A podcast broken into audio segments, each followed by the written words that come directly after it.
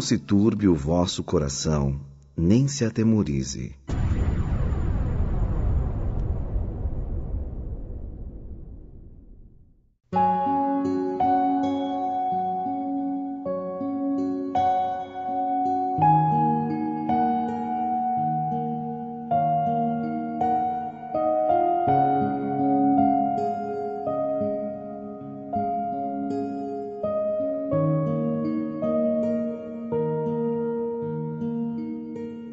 Cuide do seu coração.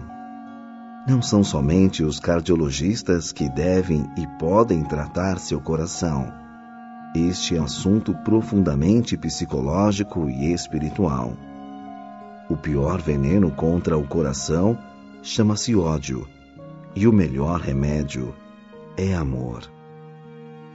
Não falamos aqui de um órgão meramente fisiológico Referimos-nos ao centro das emoções e dos sentimentos.